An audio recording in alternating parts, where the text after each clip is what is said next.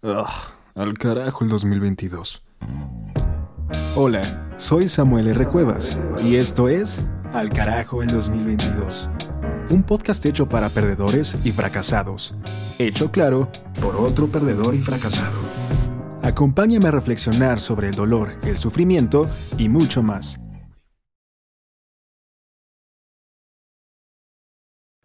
Hola, hola, bienvenidos a este ya quinto episodio de Al Carajo el 2022. Les habla Samuel R. Cuevas y en el episodio de hoy continuaremos con el segundo valor disruptivo. Dicho valor consiste en la incertidumbre, esto es el reconocimiento de tu propia ignorancia y el cultivo de la duda constante en tus propias creencias. O en pocas palabras, que te equivocas respecto a todo yo también. Piensa, cuando adolescentes le hacemos saber a todos que en realidad no nos importa nada, pero la verdad es que todo nos importa mucho. Eran otros los que gobernaban nuestras vidas y ni siquiera lo sabíamos. Pensamos que la felicidad era un destino y no una opción. Pensamos que el amor era algo que simplemente sucedía, no algo que requería trabajarse para conseguirlo. Pensamos que ser cool tenía que ser practicado y aprendido de alguien externo más que inventarlo para uno mismo. Cuando estamos con nuestra primer pareja, pensamos que estaríamos juntos para siempre. Y cuando la relación termina, pensamos que jamás volveríamos a sentir algo así por ninguna otra persona. Luego, cuando volvemos a sentir lo mismo con otra persona, pensamos que el amor a veces no es suficiente. Y entonces comprendemos que a cada individuo le toca decidir qué es suficiente.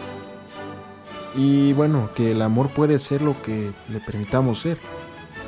A cada paso del camino estamos equivocados respecto a todo. A través de nuestras vidas hemos estado increíblemente errados respecto a nosotros mismos, los demás, la sociedad, la cultura, el mundo, el universo, todo y espero que ese siga siendo el caso para el resto de nuestras vidas. Así como la persona que eres ahora puede voltear y ver cada error y defecto de la persona que eras en el pasado, un día la persona que serás en el futuro mirará en retrospectiva las suposiciones de la persona que eras ahora y encontrará defectos similares. Y eso será algo bueno, porque significa que has crecido. Estamos equivocados constantemente respecto a todo. Y por eso nuestras vidas mejoran. Cuando aprendemos algo nuevo, no es que vayamos de estar equivocados a estar en lo correcto. Más bien vamos de estar equivocados a estar menos equivocados. Como nos decían en las clases de filosofía, siempre estamos en el proceso de aproximarnos a la verdad y a la perfección sin nunca alcanzarlas.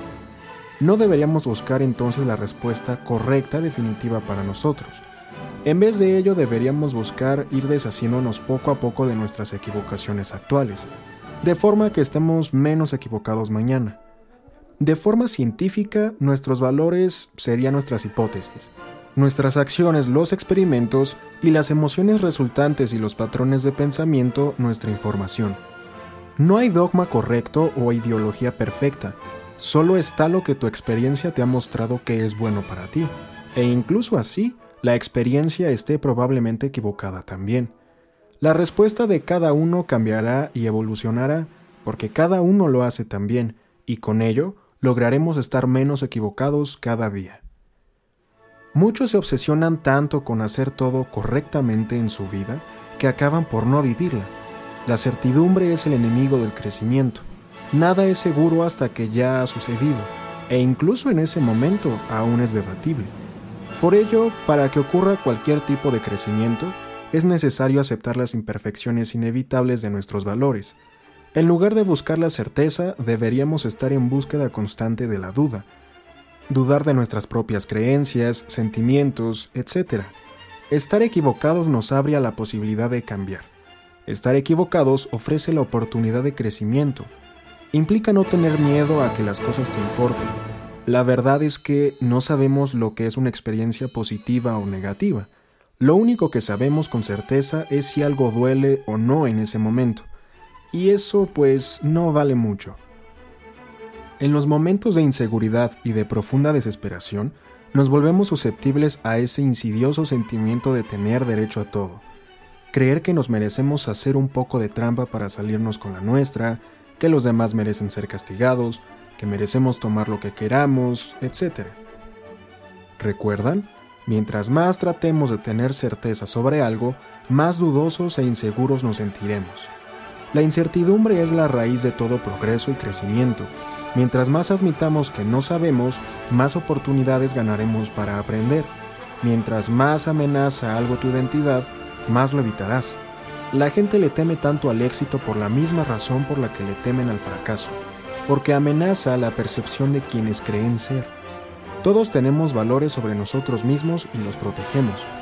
Tratamos de estar a la altura de ellos, los justificamos y los mantenemos. Si yo creo que soy un tipo agradable, evitaré situaciones que podrían contradecir esa creencia. Hasta que no cambiemos cómo nos percibimos, en lo que creemos que somos y no somos, no podremos superar nuestra evasión y ansiedad, no podremos cambiar. Bajo este concepto, conocerte a ti mismo resulta algo arriesgado, pues consolidarte en un rol estricto y fijo sobre quién eres puede abrumarte y aislarte de tu potencial interior y de las oportunidades exteriores. A veces entonces será mejor no conocerse, no encontrarse, pues así estarías esforzándote y descubriendo. Además, te forzará a mantenerte humilde en tus juicios y a aceptar las diferencias de los demás. El budismo postula que tu concepto de quién eres es un constructo mental arbitrario y que deberías dejar de aferrarte a la idea de que tú existes. Todos los parámetros arbitrarios mediante los cuales te autodefines acaban por atraparte.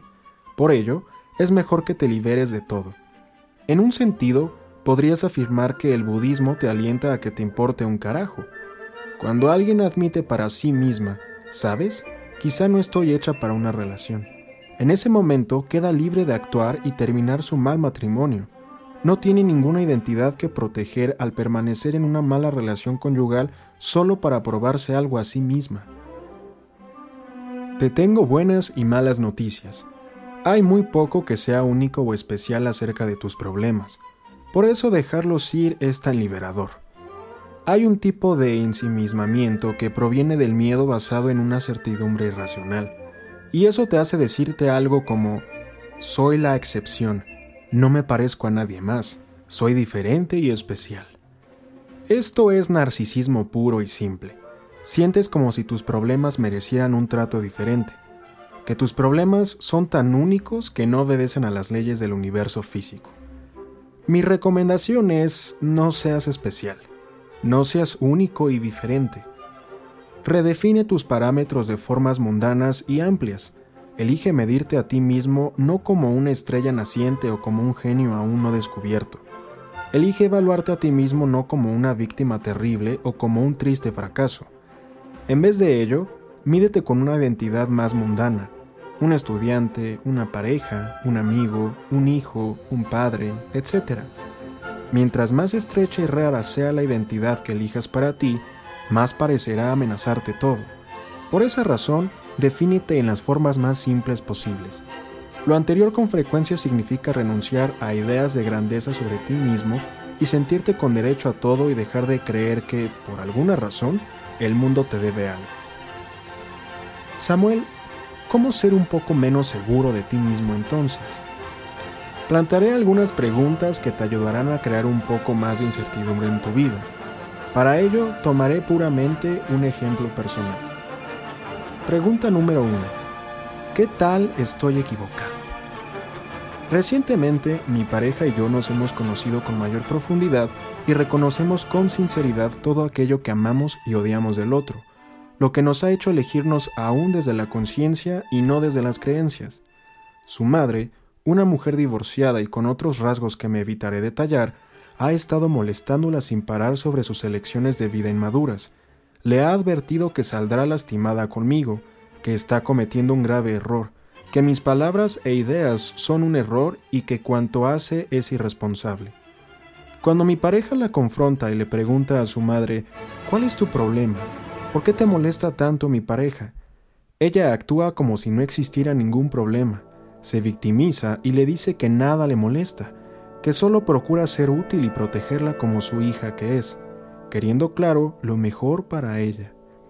Pero está claro que algo le molesta, Quizás son sus propias inseguridades sobre las relaciones de pareja y el matrimonio. Quizá es un espectro propio de la manipulación o chantaje. Quizá es envidia. Quizá se deba a que ella se haya tan atrapada a su propia victimización que no sabe cómo demostrar felicidad por los demás sin intentar primero hacerlos sentir miserables y malagradecidos. Como regla general, todos somos los peores observadores de nosotros mismos. Cuando estamos enojados, celosos o molestos, generalmente somos los últimos en darnos cuenta. Y la única forma de notarlo es hacerle grietas a nuestra armadura de certidumbre y cuestionarnos lo equivocados que podemos estar sobre nosotros mismos. Quizá entonces a la mujer le sea conveniente plantearse preguntas como ¿estoy celosa? Y si lo estoy, ¿por qué? ¿Estoy enojada? ¿Ella tiene razón o solo estoy protegiendo mi ego? Preguntas como las anteriores deben convertirse en un hábito mental. En muchos casos, el simple acto de cuestionarnos genera la humildad y la compasión requeridas para resolver un montón de cosas. Requiero destacar que solo porque te preguntes si tienes ideas equivocadas no significa que las tengas, es un mero acto de humildad contigo mismo. Si no eres capaz de cuestionarte con profunda sinceridad, franqueza y humildad, bueno, jugarás a tener la razón a expensas de perder cosas realmente importantes, como a tus propios hijos, un trabajo, una relación, un amigo, etc.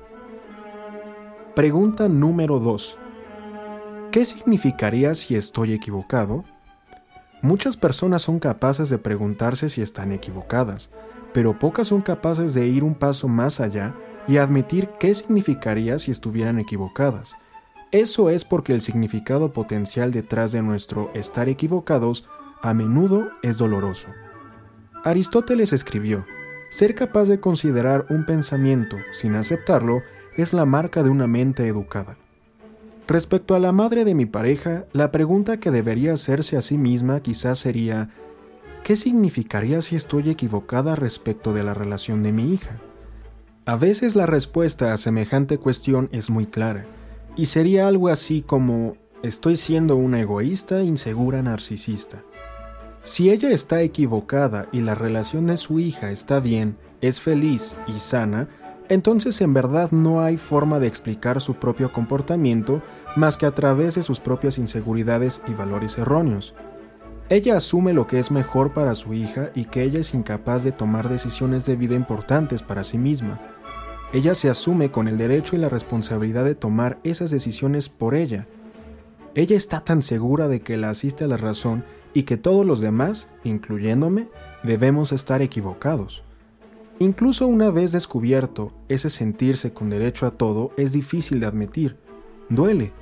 Por eso poca gente se formula las preguntas complicadas, pero dichos cuestionamientos de sondeo son necesarios para llegar al núcleo de los problemas que motivan nuestra mala conducta. Pregunta número 3. ¿Estar equivocado crearía un problema mejor o peor que mi problema actual, tanto para mí como para los demás? Para la madre de mi pareja, ¿cuáles serían sus opciones? Opción 1. Continuar causando drama y fricción dentro de la familia, complicando lo que debería ser algo feliz y lastimar la confianza y el respeto que siente por su hija. Todo porque tiene el presentimiento o intuición para algunos de que yo no le convengo. Opción número 2. Desconfiar de su propia habilidad para determinar lo que está bien o mal en la vida de su hija y permanecer humilde, confiar en su habilidad para tomar sus propias decisiones e incluso, si no lo hace, vivir con los resultados por amor y respeto hacia ella.